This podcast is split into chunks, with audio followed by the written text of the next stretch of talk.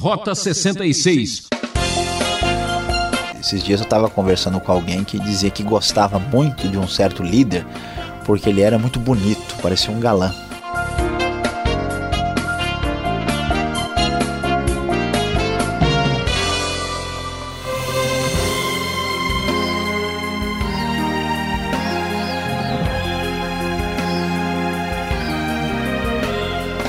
Muito obrigado por sua audiência aqui no Rota 66. Graças a Deus, estamos concluindo mais uma série de estudos. Hoje chegamos no capítulo 13 de Hebreus com o tema Recomendações Finais. E o professor Luiz Saião vai destacar a importância da hospitalidade e da vida familiar. No mundo onde a autoajuda é valorizada e conselhos são oferecidos sem restrições, como saber quem é o líder que deve ser seguido? Fique com a gente e juntos vamos aprender mais essa lição.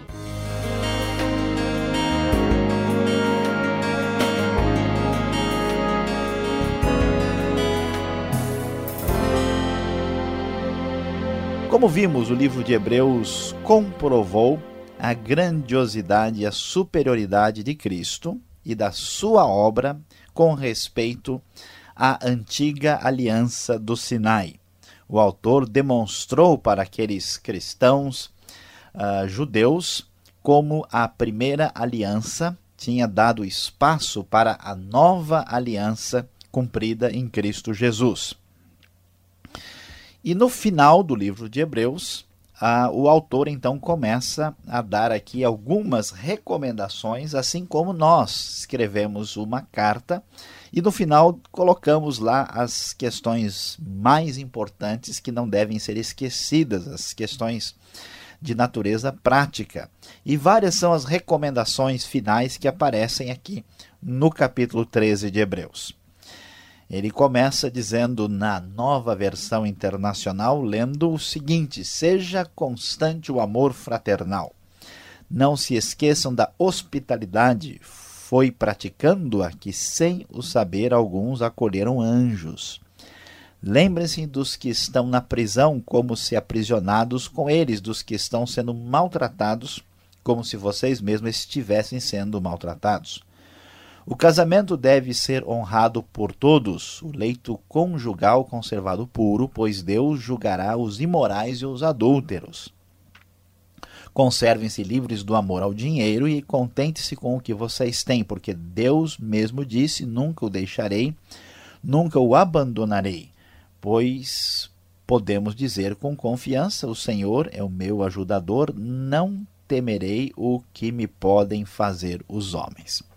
Como podemos observar, essas primeiras recomendações finais dizem respeito à vida do cristão principalmente na sociedade, vivendo no meio dos outros.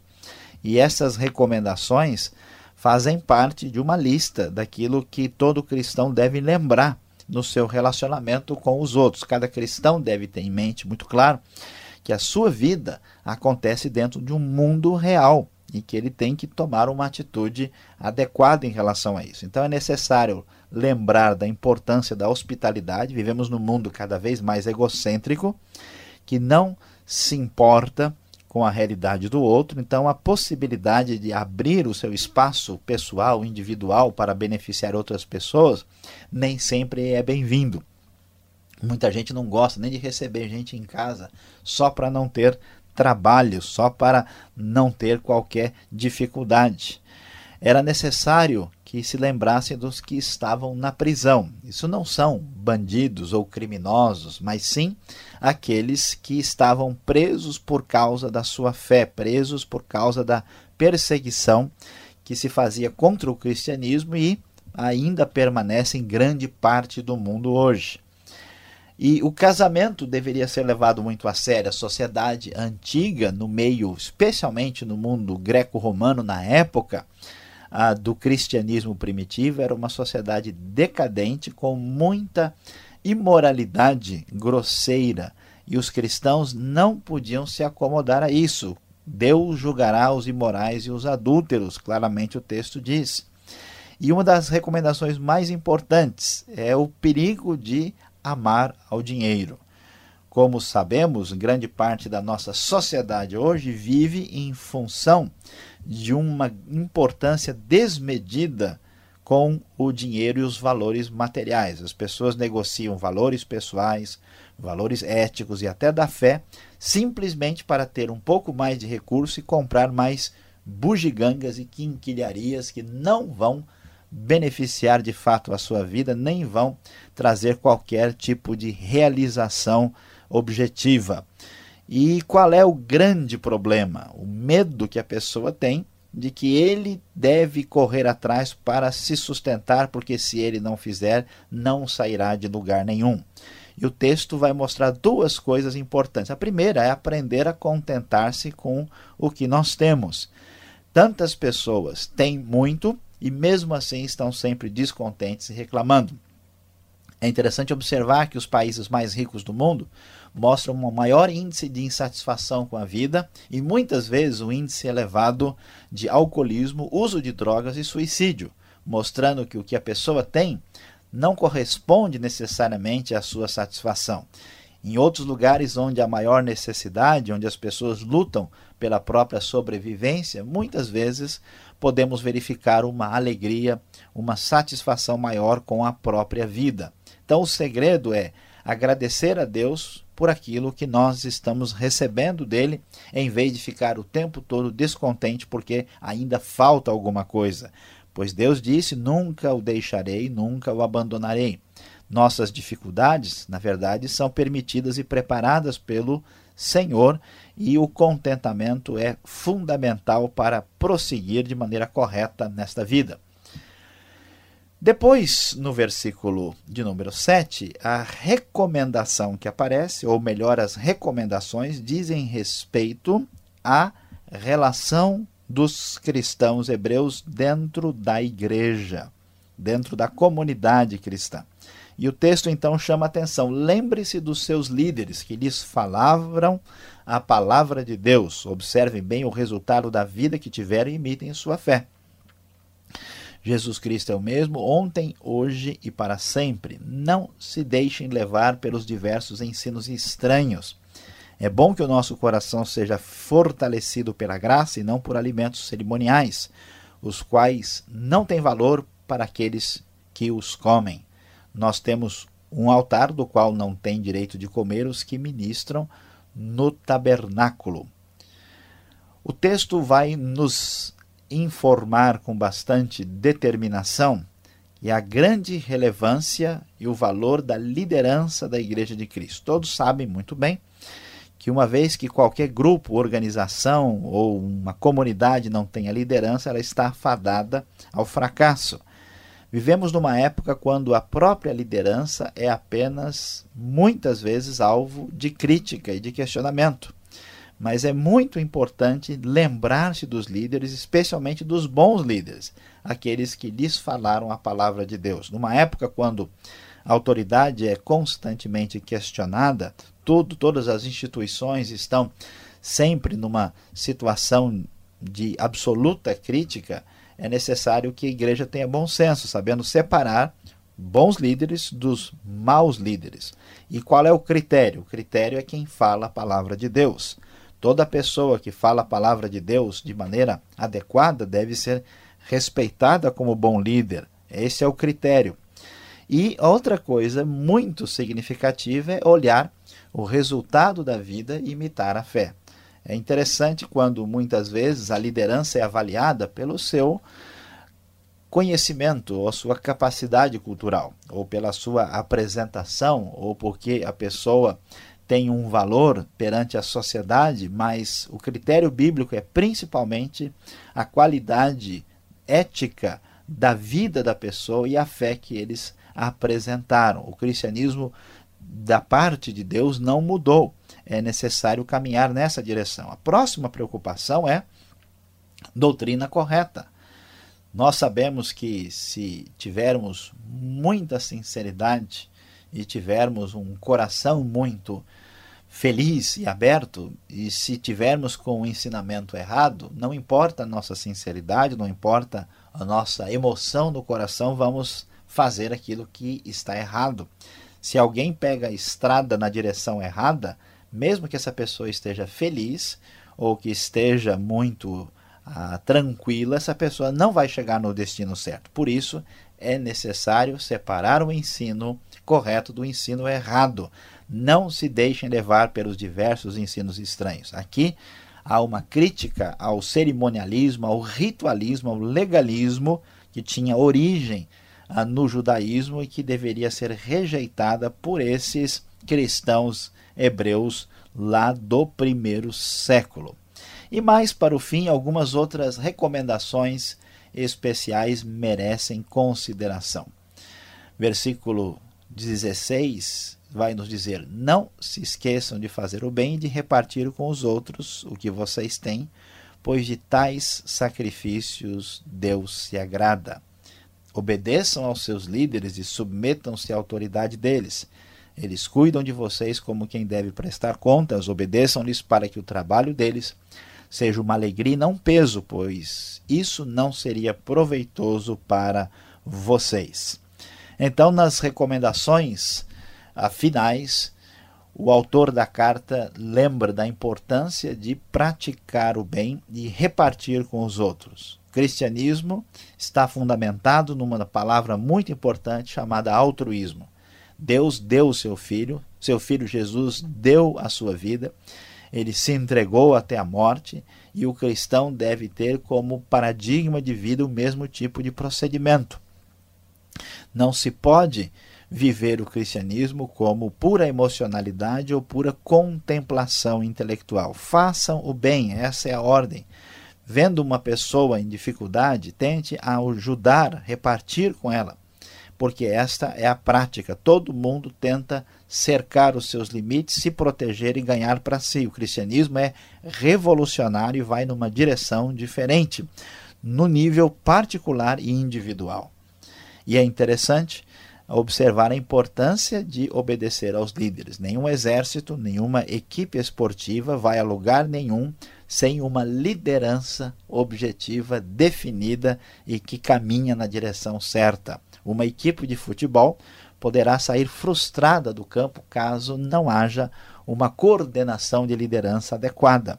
Por isso, nós precisamos ouvir a liderança e submeter-se. Quantas pessoas hoje vivem sem igreja?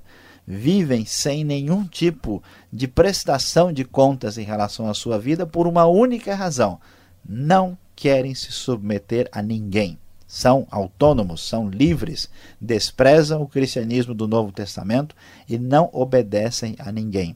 Isso é totalmente contrário ao ensino do livro de Hebreus e do Novo Testamento. Finalizando, o autor de Hebreus pede oração, tem confiança que Deus está cuidando da vida deles e termina com a frase tão especial, avisando que ele está escrevendo da Itália, provavelmente de Roma, versículo 24, e no versículo 25 o texto que fecha a carta diz: A graça seja com todos vocês. É o mesmo desejo que temos aos nossos ouvintes no Rota 66 aqui no desfecho desta carta tão especial, a carta aos Hebreus.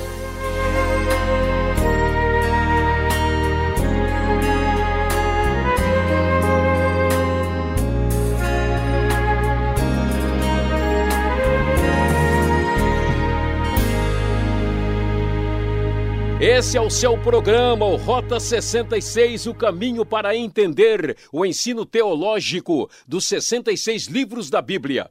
Hoje estamos concluindo a série Hebreus no capítulo 13, com o tema Recomendações Finais. E mande a sua carta, recomendação para nossa equipe. Escreva Caixa Postal 18.113, CEP 04626-970, São Paulo, capital. E-mail, rota66 arroba transmundial.com.br. Rota 66 tem a produção e apresentação de Luiz Saião, redação de Alberto Veríssimo e na locução eu, Beltrão, numa realização transmundial. Temos mais 10 minutos para a última parte do programa de hoje. Vamos tirar as dúvidas?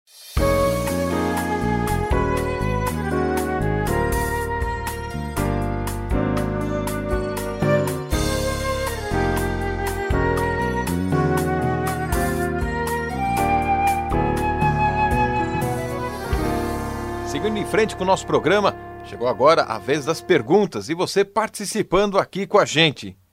Professor Luiz Saião, eu quero já começar com a pergunta mais assim é, estimulante desse texto. Falar sobre anjos. Hospedar anjos. Existe agora um hotel específico, um nome onde eu posso ir lá, conversar com eles? Como eu vou saber que a pessoa que está chegando lá é um anjo que veio do céu e eu preciso agora recebê-lo? Pois é, Alberto, pergunta aí é bem interessante e é verdade, né? Os anjos são chamados de espíritos ministradores que estão atuando em favor daqueles que vão herdar a salvação. É verdade que os anjos estão presentes no culto da igreja, os anjos estão uh, presentes no mundo, estão atuando uh, a serviço de Deus mas a gente tem que prestar um pouco de atenção nos detalhes significativos aqui. Veja que a, referência aqui é o que acontece lá no Antigo Testamento. A gente tem o caso, por exemplo, de Manoá, lá em Juízes, a gente tem o caso de Abraão, lá em Gênesis 18. A gente tem algumas pessoas do Antigo Testamento que receberam anjos e de imediato não tinham certeza disso. A gente pode até realmente pensar na possibilidade aí de, de, em algumas circunstâncias especiais, termos uma intervenção angelical. Mas é preciso ter um pouco de cuidado. Na verdade, os anjos não estão em nenhum hotel aqui, nem da cidade de São Paulo, nem de nenhum outro lugar, né? E ao mesmo tempo em que se deve considerar uma realidade a atuação dos anjos, não se deve, muito importante, procurar nenhum contato com eles não se deve colocá-los na posição de mediadores e nem de auxiliadores, no sentido da gente tentar uh, pedir que algum anjo ajude a nossa vida particularmente, porque isso já perde o foco e a referência que o Novo Testamento permite. Então devemos crer na existência dos anjos, na atuação que eles podem e fazem em favor dos que vão herdar a salvação, mas devemos parar por aí, porque aí é além do que o texto bíblico nos permite. Mesmo porque o Novo Testamento fala de anjos de luz se vierem ministrar. Exatamente, etc, aí pode pegar o anjo errado, né? E aí a coisa não vai dar certo. Aí atropela mesmo.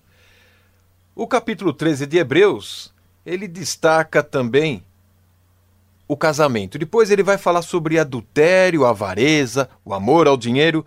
Parece que eles andam juntos, né? A avareza e o adultério, né? Olha, pastor Alberto, ah, uma das dificuldades que as pessoas têm na sua vida quando caem no pecado, no erro, é, é talvez assim perder a percepção de onde é que está a chave, o foco né, da questão.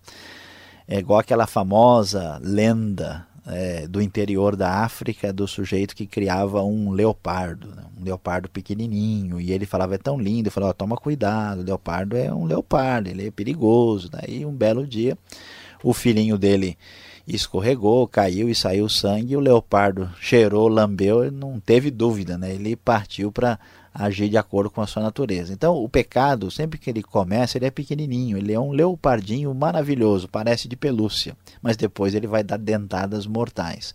Então, onde é que está o problema? O problema do ser humano, na verdade, como dizia o grande estudioso Kierkegaard dinamarquês, o problema é que o ser humano quer ser igual a Deus. Ele tem um desejo terrível por poder. E ao mesmo tempo, ele quer fugir de si mesmo, não quer admitir a sua própria fraqueza. Ele entra numa situação de desespero, de tristeza por isso. Então, qual é a questão? Por que, que alguém adultera? Por que, que alguém vai atrás uh, assim de um amor ao dinheiro? Porque ambos significam ilusão de poder. A pessoa imagina que se ele se envolver com tal pessoa, ele vai ser mais bonito, mais jovem, mais forte, ou ela mais bonita, isso e aquilo. Cria toda uma espécie de ilusão que não existe quando ele acorda é tarde demais. O dinheiro é a mesma coisa, a pessoa corre atrás dos recursos imaginando que se ele tiver mais um carro bonito, mais uma casa, uma conta maior, que ele vai ser mais admirado, que as pessoas vão gostar mais dele. Está buscando, na verdade, inconscientemente outra coisa. É um desejo de poder. Então a Bíblia diz: tudo isso é ilusão e é bobagem. A sua vida deve ser vivida para a glória de Deus e para abençoar as outras pessoas. Uma maneira de fugir disso é tentar uh, seguir situações onde você esteja próximo a humildade. Então, associe-se a pessoas de posição inferior.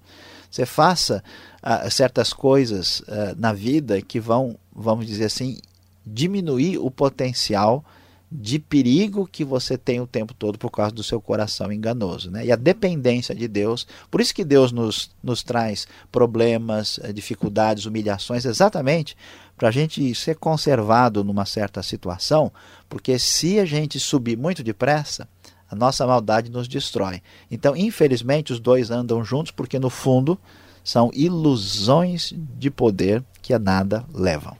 E é curioso aqui, professor Luiz Saião, que no versículo 7 desse mesmo capítulo 13 de Hebreus, um assunto vai levando ao outro. E chegamos aqui à, liderança, né, os deveres espirituais dos nossos líderes. Como saber então quem é o líder e como a gente vai ouvir, como a gente vai poder distinguir o verdadeiro do falso.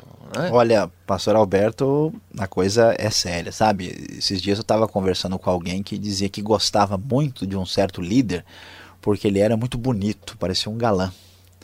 Outra pessoa diz: não, olha, o líder de tal lugar, né? Uh, ele é uma pessoa muito especial, uma pessoa com muita cultura, tem tantos diplomas, né? Uh, então o que acontece? Os critérios de avaliação muitas vezes não são critérios das escrituras, são critérios da sociedade do mundo sem Deus. Claro que é importante que a pessoa tenha conhecimento, tenha cultura, tenha formação, mas o que a Bíblia diz é primeiro fidelidade ao ensino da Bíblia. Né? Então, aquele que fala de acordo com a palavra. Então, preste bem atenção qual é o valor que o líder que você está ouvindo dá para Bíblia, para a Escritura. Se ele realmente leva isso a sério. E a segunda questão é a vida, o comportamento da pessoa. Como é que eu vou saber como é que é um líder? Como é que ele trata a esposa? como é que ele é na sua responsabilidade imediata, como é que ele trata os seus filhos, como é que é a sua vida pessoal. Isso é que revela a verdade. Não é se a pessoa tem um carro bonito, tem um diploma, isso, tem aquilo. Essas questões não são determinadoras daquilo que realmente vale.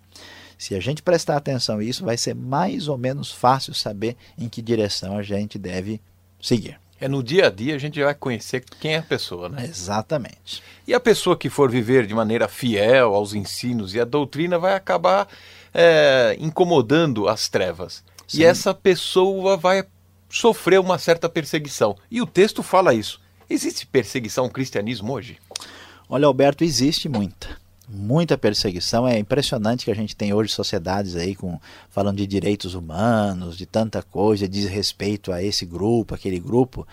E se calcula que só no século XX, mais de 300 mil pessoas foram assassinadas só pelo fato de ser cristão.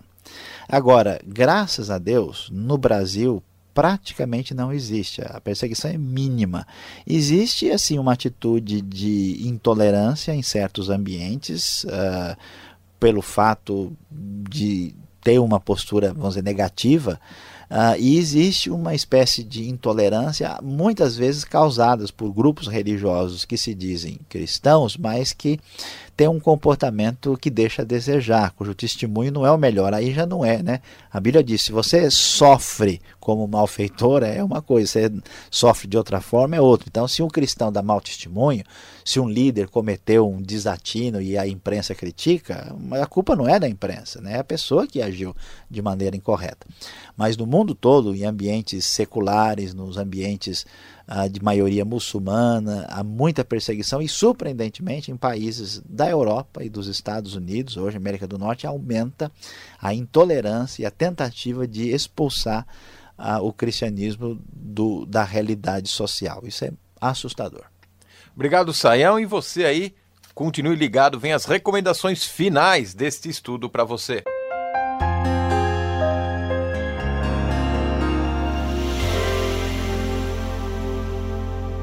Hoje no Rota 66 nós encerramos o nosso estudo do livro de Hebreus falando sobre as recomendações finais desta carta tão importante. Qual é a grande aplicação prática para a nossa vida?